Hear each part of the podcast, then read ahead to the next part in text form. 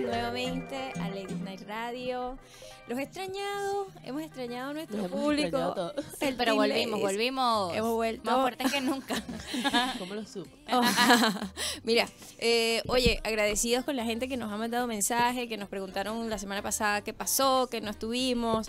Eh, bueno, como todos, para nadie es un secreto eh, lo que está pasando en, en el país, en Santiago sobre todo.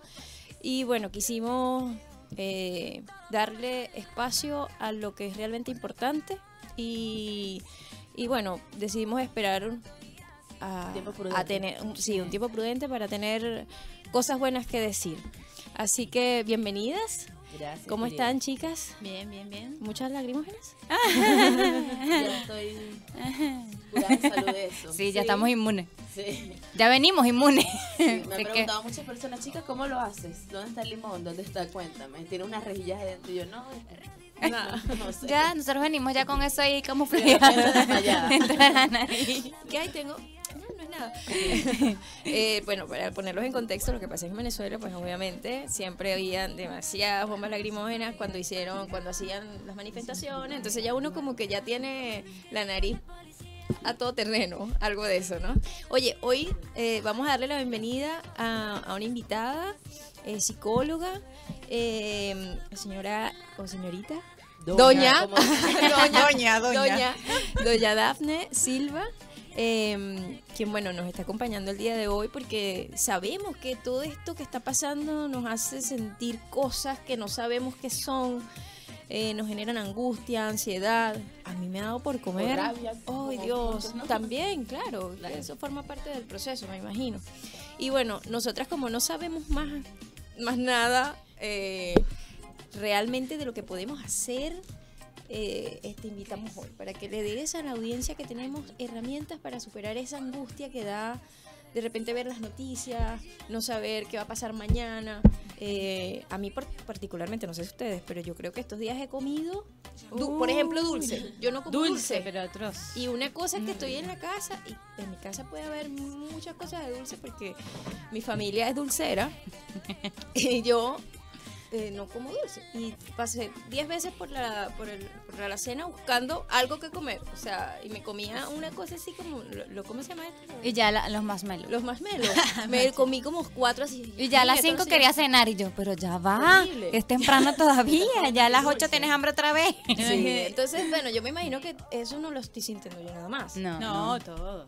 Sí, Todo, tal cual. todo. Sí. Sí, es una cosa como intrínseca de lo que está pasando. Nadie se esperaba que iba a haber esta. ¿Se me escucha bien? Ahí. Ahí sí, ahí, ahí sí, sí. Detalles técnicos.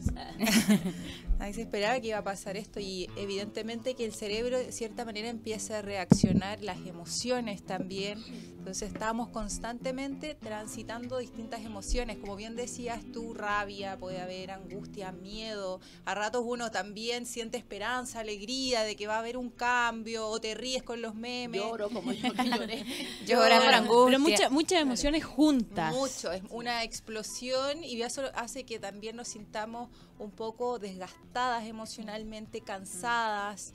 Esta ansiedad se puede expresar también en la noche que no puedes dormir bien. En la alimentación, como bien dices tú, la alimentación es súper emocional en general. Sí. Nosotros muchas veces comemos en piloto automático, comemos más Sí. de lo que debemos. Imagínate en una situación de crisis, como que finalmente eh, haces uso de, de lo que está y, y también ahí priman otras emociones también que uno puede comer porque tiene pena o porque tiene rabia o en situaciones alegres también. Exacto. De Entonces, hecho, en una de tus publicaciones vi que hidrátate con agua, el cerebro y el cuerpo pierden mucho líquido cuando pensamos. Entonces, yo me imagino que todos. ya sea, no tenemos líquido. Ya no hay agua. O sea, Cachantún hizo. Ay, una- bueno, verdad, ustedes hay entienden, las marcas de agua están dándola terrible.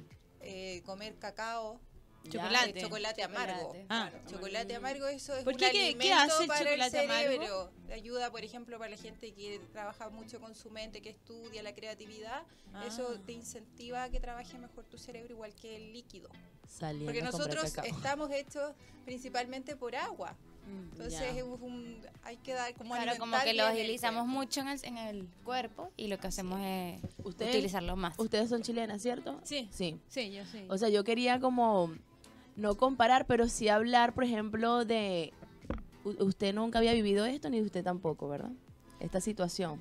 Eh, Porque bueno, fue en el 73 la última vez como tal que sucedió esto. Todavía no estábamos, yo creo que tú No, no estabas, yo no, tampoco. No, no ya, estábamos, no exacto, es su primera vez. ¿Cómo? porque ¿Alguna vez tenemos primera yo creo que vez? los que emigramos a Chile, ¿Todavía tengo primera vez? Situaciones de crisis, pero primera vez. los que emigramos, de hecho el otro día le comenté a mi hermana que cuando emigramos para acá uno se imaginaba en su mente, bueno, los temblores, todo este tema. De uno como que venía preparado y sin embargo tiembla y uno se le baja el azúcar. Sí. Pero yo, en, en este caso, bueno, que ambas coinciden que es su primera vez, ¿cómo, cómo se sintieron? ¿Cómo Porque ya después nosotras diremos toda la lloradera y todo, todo lo que ya hemos- sabemos estas cosas. Pero ustedes, por ejemplo, eh, Daphne y Frank, ¿cómo lo han llevado? todo? Son ya dos, tres semanas. Más Sí, dos semanas justas. Claro. Entonces, dos semanas ya. sí, yo llegué a Chile el 15, de, el 15 de octubre y a los tres días comenzó esto. Menos mal que acaba de ir al mercado y compré Pedí la yeta. Tú llegaste con- Me traje todo eso de Europa. trajiste todo. Mira, bueno, para mí no sé, ha sido como una instancia mucho de hablar con los mayores, Ya. porque en el fondo ellos sí lo han vivido. Sí. Y es un poco la referencia que uno tiene, digamos, más cercana. O sea, hablar con tus papás, con tus abuelos, con, con la gente que sí lo ha vivido. Y eh, uno ha escuchado muchas cosas, pero se ha dado una instancia de diálogo también. Y ellos siempre comparan, yo en tal época, que fue una época muy difícil, y cosas que se han estado dando también hoy día, que se parecen mucho también. Eh, de alguna manera esa conversación a mí me ha calmado un poco porque fue un momento muy difícil, pero lograron chiles en el fondo estabilizarse de cierta manera y, y- y no quedar como una dictadura eterna, digamos. Y eso, esa conversación, ese diálogo a mí por lo menos eh, me ha sostenido mucho, mucho la gente mayor, que sí lo ha vivido. Y ahora, son épocas terribles, o sea, digamos, muy difíciles para Chile, pero para mí, no sé, ha sido muy... eh, eh, me ha acercado mucho a mi familia, a mi abuelo, me ha acercado mucho en el fondo como con mi círculo. Eso es lo- por lo menos lo que a mí me ha pasado. Eh, No no, sé. Una pregunta. Eh, cuando, por ejemplo, me, me he dado cuenta con un amigo eh, chileno que de repente sienten mucha frustración y a veces la frustración se convierte en violencia. Como, ¿Qué recomendaciones podemos dar a esas personas para que controlen esa angustia, esa, cómo, cómo pueden ellos transformar esa, esas situaciones tan, bueno, porque son procesos internos, pero cómo hacer que no lleguen a la violencia, porque, por ejemplo, escucha, observa, yo creo que la violencia siempre trae más violencia, y de repente yo lo veo, veo la gente de repente puede entender el contexto en contra de, de- de- cosas, de las fuerzas de seguridad, por ejemplo. Pero eso no, pero el que le lances cosas, el que le digas cosas, es una manera de confrontar violentamente y que puede generar una, una, una respuesta violenta. ¿Cómo le podemos decir, qué le podemos decir a esas, a esas personas que de repente están en su casa con mucha ira y que de repente dicen, ya, voy a salir y voy a hacer algo violento? ¿Qué le podemos decir a esas personas? ¿Cómo evitarlo? Mira, principalmente lo que enseño yo en, en los talleres que hago y trabajo principalmente con mindfulness. Ok. Entonces, lo principal es trabajar el autocuidado personal de cada persona. Y eso es como a, a hartos niveles, digamos, ¿no? Claro. Porque podemos trabajar sobre el autocuidado a nivel de las emociones, con prácticas de autocompasión, que también tienen que ver con prácticas de meditación para regular las emociones. Digamos, porque nosotros tenemos emociones placenteras y emociones displacenteras. Está bien sentir las emociones, no está bueno tampoco reprimirlas Claro. pero sentirlos y darles, claro, una salida más acorde, digamos, sentir la emoción y decir, ok, ¿qué puedo hacer en este momento que sea amigable conmigo y con los otros? Entonces, muy bueno lo que comentabas tú, Fran, Franz, Sí, sí, sí. que es bueno conversar, sí. que es algo que tenemos ahí al- a la mano, ¿cierto? De tener eh, con otras personas, conversar con nuestros pares, desde el respeto, eh, también utilizar un recurso que es gratis y que lo tenemos a la mano, que es la respiración. Que la respiración universalmente es lo más, lo más rápido para regular tus emociones. Y nosotros cuando empezamos a practicar este tipo de cosas, finalmente vamos creando estas vías neuronales que hacen que cuando tú pasas por un momento de dolor, displacentero, vas a ir inmediatamente a ese recurso, a la respiración. Por eso es tan importante meditar. No me escucharon todo el programa. Puedes repetir, no, mentira. Sí, sí, No, sí se escucha. sí Entonces también de otra manera como también atención a los pensamientos y a lo que uno le está colocando atención. Que muchas veces las noticias eh, son súper violentas y no están, digamos, hechas como para que uno, digamos, se suba el ánimo. Súper importante que los niños no estén viendo noticias también. Entonces también cuidar a los niños. Yo creo, no sé, las personas que escuchan la radio de alguna mamá, no llevar a los niños a las manifestaciones también, porque también hay que cuidarlos de que es un momento de que hay mucha violencia ahí, hay gritos, en los olores, de las lacrimógenas, de las distintas cosas. A lo mejor ahí como ponerse de acuerdo y quedarse alguien en la casa y que vaya otro en representación de la familia. Y bueno, un montón de cosas que se pueden hacer desde la alimentación también, Pero yo- eh, hacer En deporte. este tema se tienen ya mucho, porque hemos hablado mucho del proceso interno. A veces muchos de mis compañeros venezolanos me decían, pero solamente por 30 pesos pasó todo esto. y es como, yo lo relacioné también como una relación de pareja.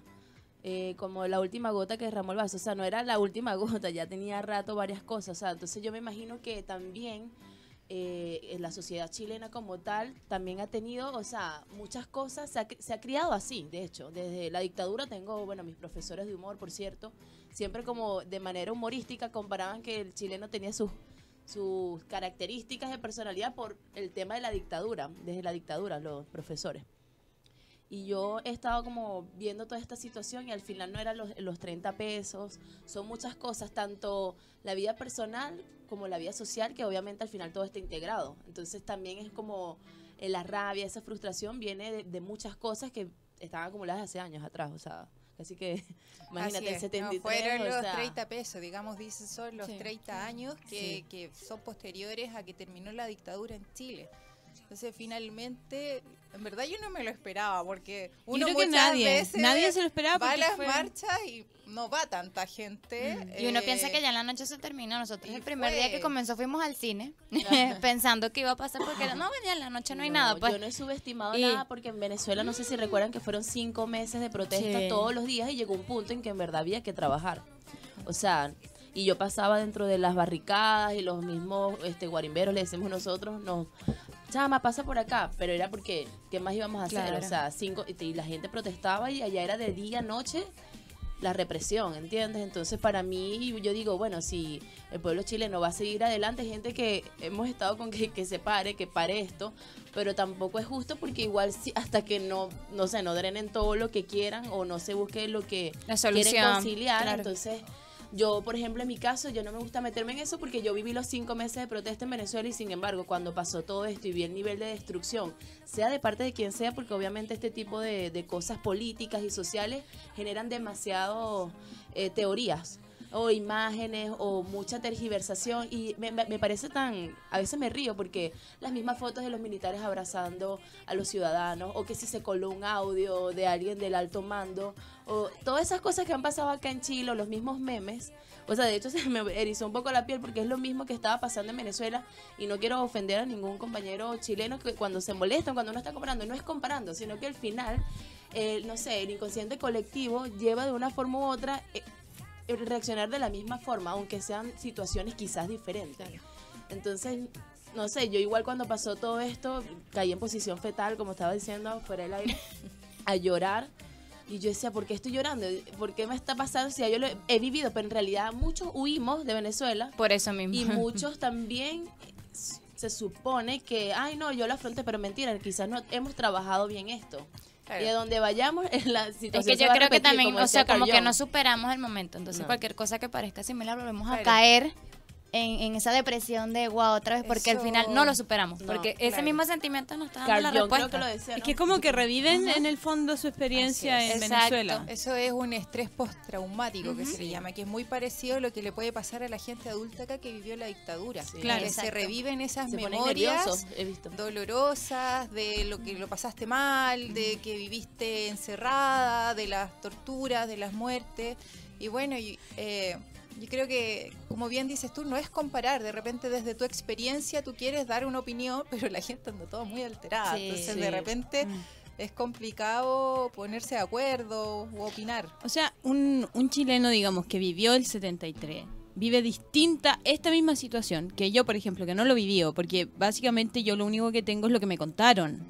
Yo, yo no lo viví, pero es distinto haberlo vivido. Claro. Entonces, claro, eh, eh, uno conversa, pero las personas que vivieron el 73 deben estar, o sea, están mucho más alteradas, digamos, o les, o les influye mucho más que a mí, digamos, en esa parte.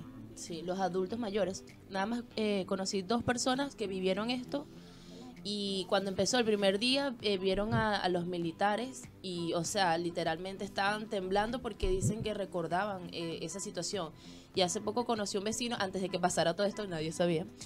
Este, casualmente estábamos hablando y no sé por qué, y él me mostró su foto de Facebook y tenía todavía la foto de la dictadura, o sea, de, de todo lo que pasó en la dictadura de militar, y, y él decía, porque perdió familiares en esa época, y imagínate, y eso fue antes de que pasara todo esto, antes de que yo me fuera de viaje, o sea, estoy hablando hace dos meses, y él todavía me dijo, cuando quieras nos sentamos a hablar. Y me mostró la foto de su Facebook de portada y era de, de lo que pasó en la dictadura. Entonces, imagínate, tiene todavía las memorias y me imagino que con todo esto, o sea, no lo he visto todavía, pero no lo tiene, eh, ¿cómo es que se llama esto? Vigente. Vigente, sí, eso. Claro. Eh, Dafne, una pregunta. ¿Y te han consultado? Ah, O sea, de repente te ha llamado alguien diciéndote, mira, tengo una crisis en este momento, no sé qué hacer, dónde la gente puede ubicarte. Sí, me han contactado harto estos días, bueno, sacando la luz de la oscuridad, eh, para clases de mindfulness, principalmente. Así que sí, me pueden, eh, por mis redes sociales, Claro. es arroba sic.dafnesilva o mi página web, dafnesilva.com, y ahí nos ponemos de acuerdo. Buenísimo. Porque, bueno, mindfulness es un entrenamiento de la atención que viene desde el budismo. Se le quitó el tema religioso, pero básicamente son prácticas de meditación. Entonces ayudan a bajar el estrés y la ansiedad, a potenciar la creatividad, la concentración, la autoestima. Así que está súper bueno empezar a, eh, a tener herramientas, que finalmente, como bien me preguntabas tú hace un rato, también cuando comenzó esto yo también entré un poquito a angustiarme, cuando salieron los militares, eh, también me pasó como que dije, oh, no, no quiero vivir así, ah, wow, pero ahí hice uso de estos recursos que tengo, entonces mucha meditación, mucho deporte, tratar de comer lo más sano posible. Y en ese sentido eh, aplicar el minuto mindfulness antes de empezar a comer, como hacer una respiración profunda, que pase por lo menos un ratito y darte cuenta si tu, alma, si tu hambre es real o simplemente quieres comer porque estás angustiada. Claro. Entonces eso es bueno, entonces si uno no empieza a comer y, y después que termine esto estemos todos gordos, mal. Así que salgan a, A ver, hacer sí. deporte, vayan a las madres. Mira, A la ma- En estos días- Bueno, Vayan nos a ha las tocado marchas, caminar, así que... levanten el cartel toda la cuadra. No, hemos caminado bastante, eso no, Muy bien, muy libera bien. de... A mí me encanta la meditación. Es, es algo que particularmente yo hago desde hace un tiempo para acá. Eh, algo muy cómico. Yo, yo en Venezuela usaba poco transporte público, el metro, no, no era algo que usara. ¿no? Y bueno, llegué acá y bueno, me toca usar el metro. Y el- en un momento determinado descubrí que el trayecto de casi una hora hasta mi trabajo no tenía por qué ser eh, Tan caótico. pesado ni pensando en por qué estoy aquí encerrada en este espacio, porque a mí me da eh, como esta sensación de claustrofobia, la gente. Entonces, yo voy en, me- literalmente como voy hoy. Así con los ojos cerrados. Yo voy, o sea, Todo el yo- viaje. Yo lo siento, Así van a... yo lo siento eh, el transcurso de tiempo entre que me monto en la habitación donde, donde me subo hasta donde llego. Igual en la micro. Tú vas así. Y yo voy porque así, me- queriendo hablar y ella me ignora. Y yo, "Ay, ella, cállate. Sí, pero, pero es importante. Y yo creo que a veces uno tiene que brindar estas herramientas a la gente. De hecho, yo a Kerr le he dicho en las noches, por ejemplo, que haz tres respiraciones profundas antes de dormir. Siente que tu estómago se llena de aire, bótalo suavemente. Ella se ríe. Es que me da risa porque yo me acuesto así y escucho... Y yo, A mí mis amigas estás me ahogando? que- Déjame que dormir. Yo no ronco, pero que respiro profundo y estoy conectada con mi ser. no, pero sabes que yo me he estado apoyando, ya que ustedes compararon esto, bueno, tú igual me sentí un poco identificada porque también como que te, te apañaste en tus familiares, fue más Claro. de unión. Sí. Yo no tengo mi familia acá, está mi hermana y sin embargo ni siquiera la he podido ver. La vi los dos primeros días que llegué a Europa y después no la he podido ver porque ella está en Toesca y yo estoy en pánico. O sea, yo nada más sal- salgo de, la- de monjitas a Merced. Y sin embargo pasó una tanqueta, no sé cómo le dicen acá, una tanqueta militar y la gente, ¡corre! Y yo corrí. O sea, yo no pensé nada. Cuando volteé, cuando tropecé a una señora, yo dije, ya basta, y me volví loca. Tropecé a la señora y yo, señora, disculpe. Entonces yo no, cuando volteé, yo, ¿por qué estamos corriendo? no, es, que- es como cuando hagan la cola, eh, o sea, la fila en Venezuela, hacían la fila y, que- y la fila, no sé. ¿Para dónde va la fila? Nadie sabe, el uno detrás del otro. Entonces yo, ¿por qué estábamos corriendo? No, es que venía una tanqueta y pensaron que iban a lanzar bombas o agua. Y yo, entonces cuando, ok, ya calmémonos un poco. Y cuando voy a caminar normal, ma- eh, mi tobillo, o sea, un esguince, yo dije, no voy a salir a mi casa. O sea, o sea, entonces yo lo que he hecho todos estos días es reunirme con mis amigas de la zona, o sea, la que vive en Merced, que casualmente viven en el mismo edificio las dos, y pura en la casa comiendo, entonces estábamos como, Katherine, no te comas todas las galletas. Yo, "Ok". Este, yo, entonces entre nosotros mismos como, vamos a una galleta para cada uno y yo. Y viendo películas o Hagan fila para sacar galletas. Nada, mi, por- mi amiga viendo noticias todo el día. Yo le dije, ¿sabes qué? No quiero ver más nada. O sea, voy a ver George Harry, cualquier otra cosa, o sea, humor. Pero hemos estado, me he dado cuenta que en, en estas dos semanas me he reunido más con amigos que en toda mi vida. Claro, es muy importante eso. muy ¿no? importante. Reunidos Sí, así y entre como mujeres dándonos- eh, también, sí, ayer me hacer reuní. círculos de mujeres. Y, y hablar lo que está súper pasando. sanador, Ayer me reuní con puras mujeres en mi casa y estábamos viendo películas y, y comiendo sushi y vino, o sea, y ahí estábamos como así, y una perrita, moca. O sea, pero yo decía que, que, que interesante que, y éramos puros venezolanos, pero yo digo, como la mayoría no tiene su familia, yo me imagino que es como igual calor o Sí, estoy humano, contigo, claro. porque yo sola en mi casa, yo vivo en las tardes, entonces todo el ruido me... O sea, siento que me van a reventar la ventana o algo, entonces entro en paranoia y yo digo, cálmate. Es que uno, uno necesita esa instancia Entonces, de, por lo de menos, relajarse. Sí, ver a mi amigo o algo como, ah, no sé, como en el avión. Cuando en el avión yo decía, esta gente seguro ha viajado muchas veces. Hablaré Si yo con veo ella. en los terremotos cuando dicen también, si un chileno no se mueve, todo está bien. Así es. Igualito no se asusta, pero. Sí, pero uno, como, el chileno no se ha movido, entonces está todo en calma. Así en el Ahora, avión. si el chileno se asusta, agárrate, sí, loca, corre. No mátame siempre. Ay. No, no, eso. En relación a eso mismo, eh, hay prácticas que se pueden hacer de autocompasión, que en el fondo, eh, lo que bien te decía, juntarse entre amigas de Mm. confianza, eso genera oxitocina, que en el fondo eso es una hormona, digamos, de, de contención, de confianza. Nosotros también lo podemos hacer de manera individual, tocándonos el cuerpo, de repente de- el tacto calmante que se llama, que te puedes llevar la mano al corazón y quedarte un rato ahí respirando y sintiendo el, el calor que Ah, produce. en Instagram eso. Sí, ¿cierto? o abrazarse, porque finalmente el cerebro no diferencia si te está abrazando a otra persona o lo estás haciendo tú. A mí es interesante. Tienes que buscar maneras de autocontenerte. Mm.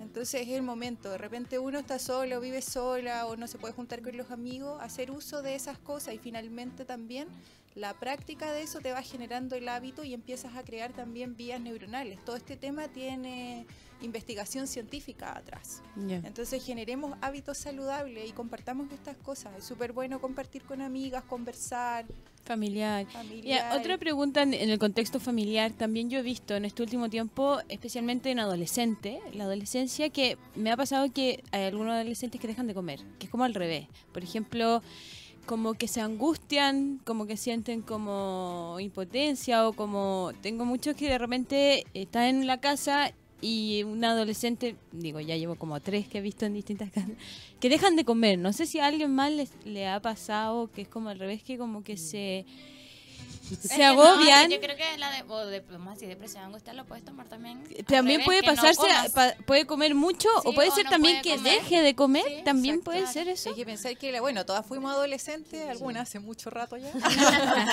pero es una etapa compleja. Nosotras Sí. vivi- en ese momento uno vive todo más, Más extremo, intenso. más intenso. Entonces, claro, puede que a los chicos le- les ocurra eso un poco. Entonces ahí los papás con- tienen que estar conversar. encima, conversar, contenerlo.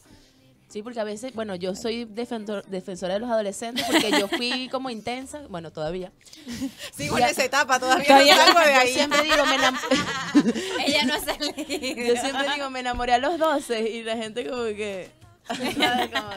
y, y no me creen que duré 10 años por olvidar ese amor de los 12 y me dicen, ay, por favor, o sea, como que no me tomaban en serio mis emociones. Y yo, pero sí es verdad, y yo sufrí 10 años tratando de olvidar ese amorcito de los 12, o sea, que para mí era el amor. Y en verdad no- muchas veces algunos adultos no toman en serio las emociones de los adolescentes y por eso ellos se encierran o yo me encerré. O sea, cuando hablo de ellos porque yo viví una adolescencia donde me costaba mucho hablar con mis papás porque cualquier cosa era como, ay, ay Catherine, Eso se le va a favor". pasar mañana. Sí, o sea, yo como que, ¿qué adolescencia tuviste tú? O sea, explícame. ¿Entiendes? Entonces yo me imagino que, por ejemplo, a mí, o sea, yo por comer, yo hasta enferma como, o sea, necesito llenar mis vacíos emocionales. Pero si no comen, o sea, tendrías que preguntar, ahora quiero saber por qué no comen. Pero es que creo que es por la misma situación. Como angustia, solo que se Claro. expresa de manera diferente. Al final es un, sí. es un desorden alimenticio que se expresa de una Sí, manera es que la diferente. angustia, claro, se puede representar de, De- de muchas distintas maneras. maneras. Te, puede tomar la alimentación o puede ser también lo que decía, no dormir, andar Sí. nerviosa, andar Somatizar. súper alerta. somatizar con Claro. enfermedad. A Todos somos menos, distintos, A mí la angustia entonces- también me da como, como que me pica todo el cuerpo, como que me da una piquiña el cuerpo, como que y yo digo, pero ¿qué pasa? Cálmate. Y es como, no sé si es sarna, pero... Eh, No, no, es no, bueno no, no, bañarse de vez en cuando.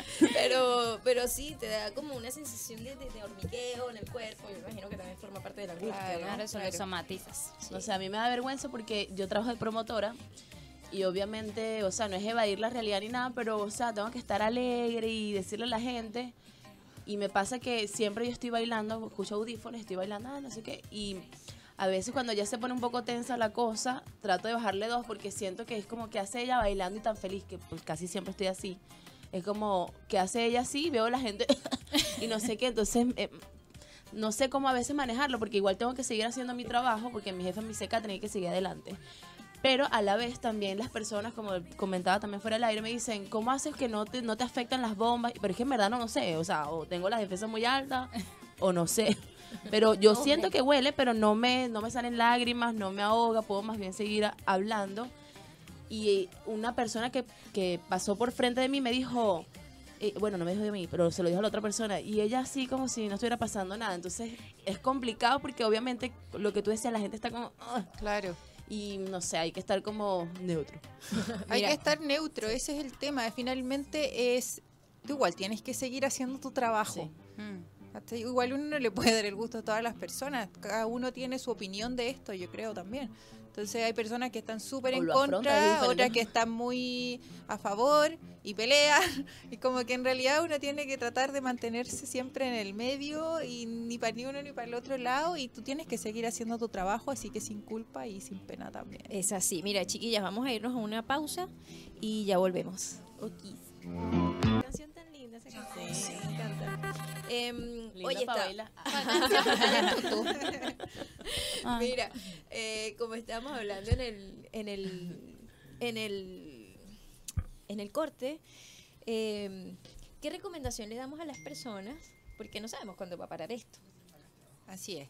Vamos a dar, bueno, como en resumen, digamos, Sí. un poco lo que hemos hablado. Claro. Eh, potenciar el autocuidado. Lo podemos potenciar de diferentes maneras. A nivel físico, la alimentación, el deporte, eh, que le resuena hacer yoga, ir a la naturaleza, todo lo que sea que tenga que ver con mover Sí. el cuerpo, la danza, autocuidado físico. A nivel de los pensamientos, practicar la meditación para darnos cuenta cómo está el pensamiento ahí y ir bajando un poco la rumia mental, que es ese pensamiento repetitivo y angustioso que de repente podemos tener. La meditación ayuda mucho a eso. A nivel emocional, trabajar con la compasión, como les comentaba, estas prácticas de abrazarse, de también tener estos set de frases eh, que, que tú misma te puedes repetir en un momento de angustia, como esto va a pasar, todo es perfecto, soy buena, me, Soy merezco, soy mi refugio, distintas cosas. A nivel espiritual también, si tienes alguna creencia o algún camino espiritual también. No sé, pues hay gente que estudia cábala como yo, hay otros que practican afirmaciones, hacerlo, orar. También. Claro. Y la oración no siempre va de la mano de la religión, por ejemplo. Exactamente, Yo- yo tú puedes tener una conexión por ahí, a- ocupar esas cosas, estar escuchando. El lenguaje crea realidades, entonces ocupémoslos a nuestro favor, hablándonos bien sobre nosotros y decretando que venga algo mejor también. apagando la televisión Sí, también. eso es Sí, fuera sí. aire. De- de- comentando, desconectarse un- un segundo, digamos, con todo este ajetreo y poder respirar tranquilamente y pensar en algo distinto. Yo creo que eso es súper sano. Oye, Hacer- ayer hice algo, ayer hice algo. que nos iba a decir que eres periodista y Ah, sí. imagínate cómo con el tema de las noticias, o sea, para los periodistas también es Sí, complicado uno siempre quiere, quiere buscar la información. Yo no me metí por Santa Rosa y me estaba ahogando estos días, nada más porque quería ver cómo quemaron el lugar. Exacto, Yo me quería tomar foto y grabarlo. Por eso, porque los periodistas también es el otro lado, o sea, Sí, pues. lamentablemente, bueno, este, yo soy comunicador social, que es prácticamente eh, periodismo también, y la verdad también es complicado para el lado de los medios, todo lo que están recibiendo, porque dicen, no, que los medios mienten, apaguen la televisión, obviamente hay que tener límites también en qué es lo que es verdadero, qué no. Mm. yo No. como hablaba fuera del aire, yo en realidad es- me guío por lo que yo estoy viendo. Mm. Ah, ta, ta, ah, ok, Claro. listo. Tembló, ajá. Pero en el caso de los medios también hay que tener en cuenta que existen unas leyes. Ah, que ahorita quizás también se, se está violando, ¿no? Claro, se Esa es otra cosa. más. Pero cada país tiene sus leyes diferentes. Entonces, tanto en Venezuela los medios, o sea, lamentablemente al publicar, hacer o deshacer o lo que sea, tiene sus sanciones, que el gobierno, indiferentemente, o el Estado, no importa, igual así se esté cayendo el país, igual sancionado, ¿entiendes? Entonces, también es como, o sea, no sé si me explico, los medios también Tienen sus están límites como de- tienen claro, que de- informar simplemente de manera como Y lo que le deja el medio donde y está también trabajando. tienen una línea de información y si también hay intereses y cosas o sea Bueno, Sí. Apaguen la televisión y punto, o sea, más Mire, nada. vaya, tómese una piscola con un amigo y ese es el mejor remedio No, de la vida. Listo, se acabó, loco. Ayer nos fuimos a, a Fantasilandia. A Fantasilandia. Mira, yo creo que fue liberador gritar tanto. Te lo Un recital. Grité, grité, Sí, sí, pero grité, gritamos. grité desde, desde las entrañas. Así rico, rico. Me- te lo juro que sentí que me quité como toda la rabia porque... Claro, nadie está escuchando que tú estás gritando. O sea, estás gritando. Claro, pero como todos gritan al mismo tiempo, no sabes que eres tú. Exacto.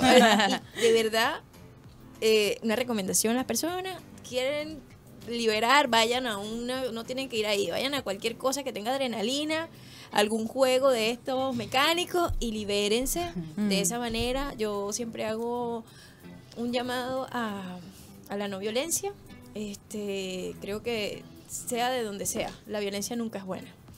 Y la violencia no trae cosas buenas. Este no nunca las sé que las comparaciones siempre son odiosas que no podemos decir que una cosa por más que la hayamos vivido nosotros de maneras diferentes porque nuestro contexto es completamente diferente pero diferente eh, la invitación es a no destruir eh, a no ocasionarle más daño a las personas de las que de lo que queremos lograr. Queremos lograr algo bueno no dañemos lo poco bueno que tenemos. Eso eso aplica para todo desde las relaciones hasta la sociedad, lo que está sucediendo en este momento. Así que nada, si ustedes tienen mucha ira, frustración, Vayan al parque. vayan al parque, griten, montense en la montaña rusa, se las recomiendo. Pero claro, exprese las emociones, como dicen. No, Eso no te las guardes, porque en el fondo ahí es cuando uno después tiende a explotar. Sí, Sí.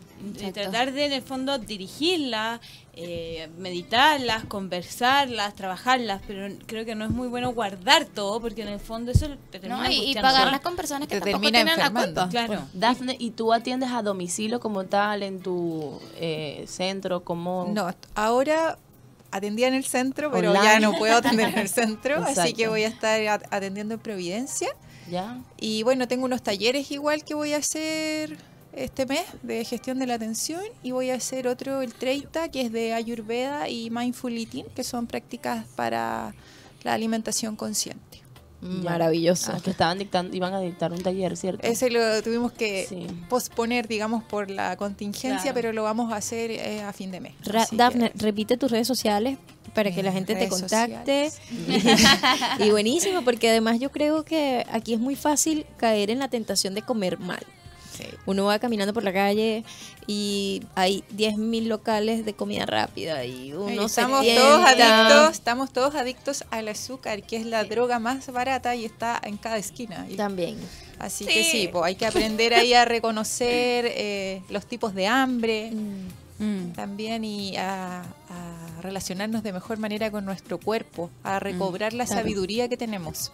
Bueno, de hecho yo cuerpo. estaba leyendo que Chile es uno de los países con- de Latinoamérica con mayor índice de obesidad. Sí. Así es. Así. eh, por Que va de la mano también porque comer carbohidrato y todo es lo más barato. Que también. las Sí. pegatinas están ahí de adorno. pues. alto en calorías, alto en Sí. sodio. alto- No Pero importa, deme tres. Por... Están tres a Lucas. Es, es- es eso, particularmente en- Va de la mano igual con un poco con todo lo que está pasando socialmente, Claro. el tema de la alimentación. Sí, sí, Ya, sí, es así. Repite tus redes sociales para guardar. Eh, mi Instagram, Ya. arroba sig.dafnesilva y mi página web, dafnesilva.com. De Sí. todas maneras, en los, en los P- caracteres va a aparecer el, Exacto. el Instagram de nuestra Es amiga Daphne. P-S-I-C.D-A-P-H-N-E Silva. Ah. Ella la pero ¿sabes lo, ¿sabes lo que me gustó? Es que no es solo que uno eh, va y, y se trata, sino que tú enseñas a que uno aprenda a autocuidarse. Eso es muy Sí, bueno. Eso me interesa, de hecho, es como parte de mi propósito, enseñarle a la gente a que se haga cargo de sí misma. Mm. No en el fondo que dependan de un terapeuta, sino más bien enseñarte cosas. Tú te vas a tu casa con una herramienta, yo te hago seguimiento, después nos podemos Claro, volver a ver, aprende. te enseño más cosas. Mm. Y son cosas que tú sabes que sirven porque tienen investigación científica, porque yo lo he experienciado y porque muchas personas practican este tipo de... Como dijo ya, eso aplica para todo. Sí. Al final Sí. todo el mundo busca afuera lo que está dentro. Eso. Ay, Está profunda, está profunda.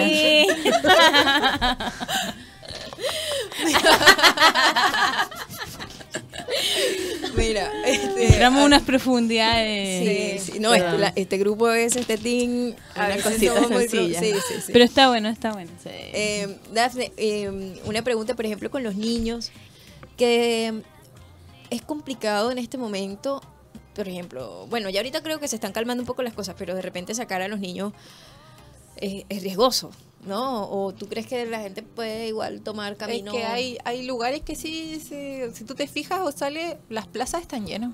Mm. Yo he fijado por mi casa, por lo menos, está los niños ahí jugando bien. O sea, hay que tratar de mantener la claro. normalidad con ellos. Mm. Eh, no exponerlos mucho a noticias, eh, no- o sea, dejarlos que sean niños. Habría en que fondo, explicarles la situación. cuentos. O sea, explicarles o desviarle un poquito, porque por lo menos si viven, por lo menos en el caso del centro, que escuchan que algo Claro, está pasando. ahí sí. Ahí sí le quites las noticias, le quites, igual van a escuchar. Claro. ¿Cómo desviarles? Hay que explicarles un poco, pero muy Sutil. muy muy sutil en términos simples y tratar como de sacarlo a través del juego. Ellos Mm. necesitan jugar. Sí. Sí. Sí. Me acuerdo de algo. De tu adolescencia. O sea, o de tu, De cuando de tu era niñez, niña. de cuando era niña. No, los niños ayer estaban en Halloween, y, pero eh, llegaron unos con lo de la serie esta española. Ah, en Entonces- casa. sí, entonces La Casa de llegaron, llegaron con, eh, llegaron, no, le- la, La casa de papel. Sí, Ah, la sí, casa sí. de Entonces llegaron disfrazados de esto a la cafetería que está ahí en Las Tarrias y los papás le estaban grabando y los niños en- y todos inocentes entraron y que esto es un saqueo. pero eran niños como de 9, 10 años. O sea, dar- me dio risa, pero a la vez es como fuerte. Fuerte, claro. Fue fuerte y los papás grabando eh, y después se tomaron un café. O sea, fue muy raro. Yo creo que igual hay, igual hay hay familias y familias. Sí. Hay crianzas. se pusieron las... Yo, y le pidieron creo- fotos y todo. Yo, los héroes. No, bueno, yo creo que, que, como dices tú, hay crianza y crianza, porque, Sí. porque creo que también exponer, en estos días vi un video que me, me dolió por los niños, el video de una gente que había saqueado y había llegado a la casa como con las bolsas y, y estaban grabando todas las cosas que habían, entonces estaban los niños ahí, para mí eso significa que esa familia de alguna manera inconscientemente le está creando a ese niño esa visión de que quizás lo que hizo estaba bien. Claro, que ahí no es ¿Me inconsciente, yo te diría que es consciente. No, no, en el niño, pero el niño va a quedar. Ah, el niño sí. Claro. Lo que pasa es que Va a eso pasa con muchas veces en, en las poblaciones, no digamos que todos, porque obviamente acá hay poblaciones que son de clase media, hay personas que son de trabajo, de esfuerzo, y otros que igual como que es normal. O sea, lo Sí. que eh, de repente hay lugares que es normal robar. Entonces los niños crecen con eso y eso es normal para ellos. Mm. Entonces Eh, ahí es como complejo y ahí hay como que tienen que hacer uso de más políticas públicas, de poder darle más oportunidad a las La educación, personas, sí. educar, reinsertar. Es un tema tremendo en realidad, Sí. porque claro, los niños no tienen la culpa. Que Finalmente viendo. creces en eso y están robando y es normal, ¿cachai? Sí. Bueno, yo particularmente le doy un mensaje a los venezolanos Este, y hablo por mí, por mi, por mi nacionalidad. Si hubo venezolanos que estuvieron participando, espero que les caiga todo el peso de la ley, porque nosotros no vinimos aquí a hacer desmanes ni a hacernos partes de cosas que son violentas y que atentan contra la seguridad pública y que a la larga nos van a hacer daño a todos, porque eso es un supermercado que lo más seguro es que vaya a dejar gente sin trabajo por un tiempo o, que no pueda, por ejemplo, el de mi casa, el- el- los supermercados que están cerca de mi casa, ya no los puedo usar. Entonces tengo que trasladarme a otros lugares a buscar dónde conseguir alimentos. Ni la Eh, estación del metro, ni el McDonald's, Exacto. ni la clínica. Ni la- Sí, todo. Claro, pero, o sea, lo que quiero decir con esto es que, eh, y, y- y ojo, lo digo especialmente a los venezolanos, porque yo sé que hay mucha comunidad venezolana que me sigue, que nos ve, eh, y, y- y ver de repente noticias donde participaron, a mí me afectó, más que el hecho en sí, porque nosotros no vinimos aquí a eso. Y por uno, lamentablemente a veces pagamos todos. Y quiero que sepa el pueblo chileno que nosotros los acompañamos, los entendemos, independientemente cuáles sean sus razones, que nosotros desconocemos y que no estamos aquí para juzgar si son buenos o malos razones. No, no somos quien este, los apoyamos. Eh, por eso quisimos hoy tener como esta, este programa especial este, en compañía de personas que, en tu caso, que, que sepas lo que de, de- de la materia, de las herramientas que le podemos brindar a las personas, porque yo siento que todo el mundo en este momento siente angustia, independientemente sea el venezolano, el chileno, el colombiano, el peruano que vive acá, el haitiano, todos necesitamos alguna herramienta para, para superar estas situaciones. Y para mí lo más importante en este momento es que sé que va a costar un poco llegar a la normalidad, pero no tenemos que agredirnos, tenemos que acompañarnos y ser solidarios entre todos los que los que habitamos en esta tierra hermosa que además nos ha recibido con los brazos abiertos y nosotros nos sentimos muy felices de estar acá. Eso por mi parte. No sé si las chicas querían agregar algo. No, lo mismo. RT. RT. No, yo creo que como un mensaje que le daría a ellas todavía a las personas que, que no sé, todavía como que no han sanado de eso y va- mañana vamos otra vez y como que buscar la manera de cómo tienen que canalizar esa tranquilidad, de cómo Mm. hacer para, para tratar de estar en la normalidad. No, además, eh, uno no sabe, o sea, hasta ahora, hasta cuán- cuánto va a durar, cuánto se va a lograr. En el fondo, yo creo que aquí nadie tiene una bola de cristal para saber nada. Entonces, eh, a medida que va pasando el tiempo y uno va acumulando angustia, el tema se va empeorando psicológicamente. Entonces, tener herramientas para poder manejar esto eh, te va a servir para la vida, digamos, para la angustia ahora o para la angustia que puedas tener en cualquier minuto. Entonces, yo encuentro una muy buena opción si es que alguien quiere ir y hacer los talleres para que, ta- Por supuesto. para que tenga esa No, y herramienta. las crisis bueno. son, ahora yo no sé, perdón.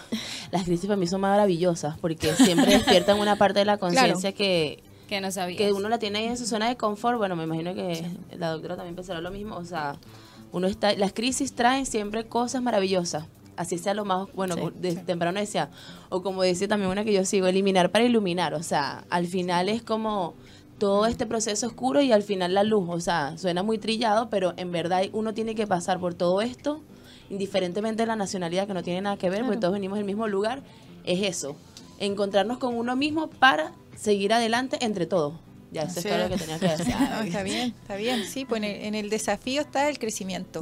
Así que hay que como enfocarse en eso, en cómo hacemos para reconstruirnos, para todos los que son independientes, pymes, eh, apoyarlos también, porque finalmente está bien, estamos todos a favor quizás de la de lo que se está pidiendo, pero también hay que pensar que hay muchas personas que han dejado de trabajar y que se han visto Mm. destruidos sus negocios, Sí. su sustento en el fondo, entonces ahí hay que apoyarnos entre todos, Eso. ocupar las redes sociales para tratar de ayudar a la gente a que siga trabajando, que sigan manifestándose, pero que sigan Al final los, Exacto. los venezolanos los extranjeros se supone que creo que según la ley uno no debería estar en protesta o dañando bienes públicos, pero al final todos también tenemos el mismo tema de los problemas sociales, de salud, así que, o sea, es como que los chilenos están por todos y todes y todos, porque todas, todas. Totalmente. Todos, sí. sí. nosotros no podemos emitir juicios de valor eh, políticamente, legalmente no lo está prohibido. Eh, pero igual hay cosas que nos afectan, ¿no? Entonces Sí. es como que estamos ahí. Las cotizaciones. Como dice el George, eh, como libra por todo. la ventana. libra por todo, libra por todo. Protestas. Yo pago mis cotizaciones. Pero bueno, nada, forma parte de- del aprendizaje, esto que nos ha tocado vivir a todos. eh, así que la invitación es a, como dice la doctora, cuidar la mente, cuidarse, apagar la tele, apagar la tele. A- Apagar la tele, la tele que con controla, no la otra tele. Apagar la tele, la televisión, por favor. ¿Cuál es la otra tele? Apagar la, La tele. tele cuando se... Apa- apagar la tele se refiere a los canales de televisión para que nadie se confunda, ¿ok? Oh my goodness. Esa parte no la sabíamos. Sí, sí, digo, digo, ¿sí o no? Aquí chilena para que todo el mundo entienda. Bueno, para que entiendan nuestro público Eso es lo importante de la diversidad, ¿viste?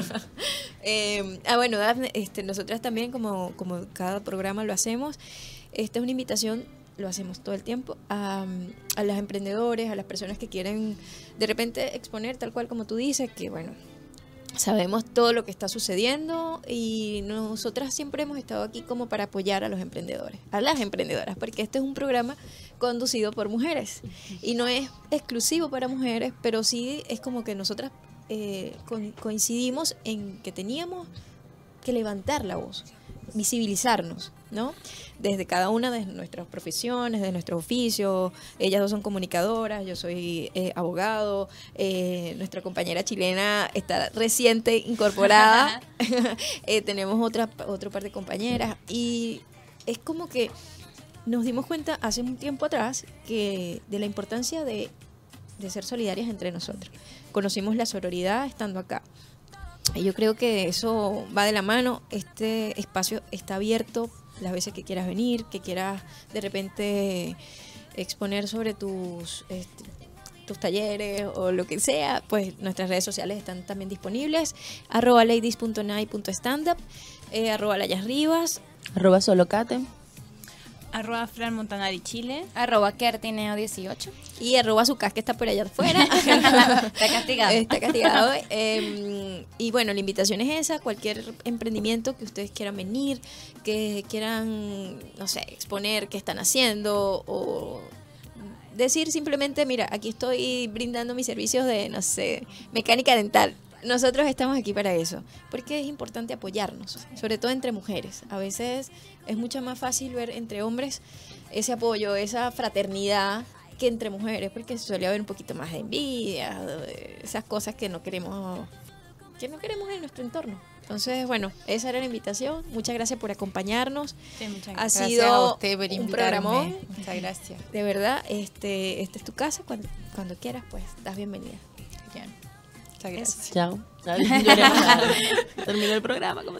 Sí, vale, siempre se nos hace tan corto. Bueno, nos escuchamos el próximo martes Sí, Eh, aquí sí, señora, estaremos. a las 20 estaremos. horas. eh, por Radio Hoy. por radio www.radio Ah. eh, igual síganos en nuestras redes sociales ladies.nai.standup eh, arroba radio hoy por supuesto Esperamos activarnos con los shows de stand-up. Eh, bueno esperemos que, que se Sí. calmen las cosas porque nosotros hacemos stand-up eh, todos los jueves en Barrio Italia pero por ahora Barrio Italia está como un poco colapsado. no, Sí. adem- además que yo creo que hay que dar tiempo, yo siempre digo que hay que dar importancia a lo importante. Y por más que sí, el humor es importante porque es una forma de terapia, es una forma de catarsis, hay situaciones que uno no puede hacerse de la vista gorda. Claro. Hay cosas que son realmente importantes, bueno, Ya volveremos. Sí, señor. Así que bueno, muchas gracias al público que siempre, como cada martes, nos mira y luego nos deja nuestros mensajitos por el YouTube o por el Instagram. Muchas gracias por acompañarnos. Son cordialmente bienvenidos cada martes a las 20 horas. Chao, chao. Chao. Sí.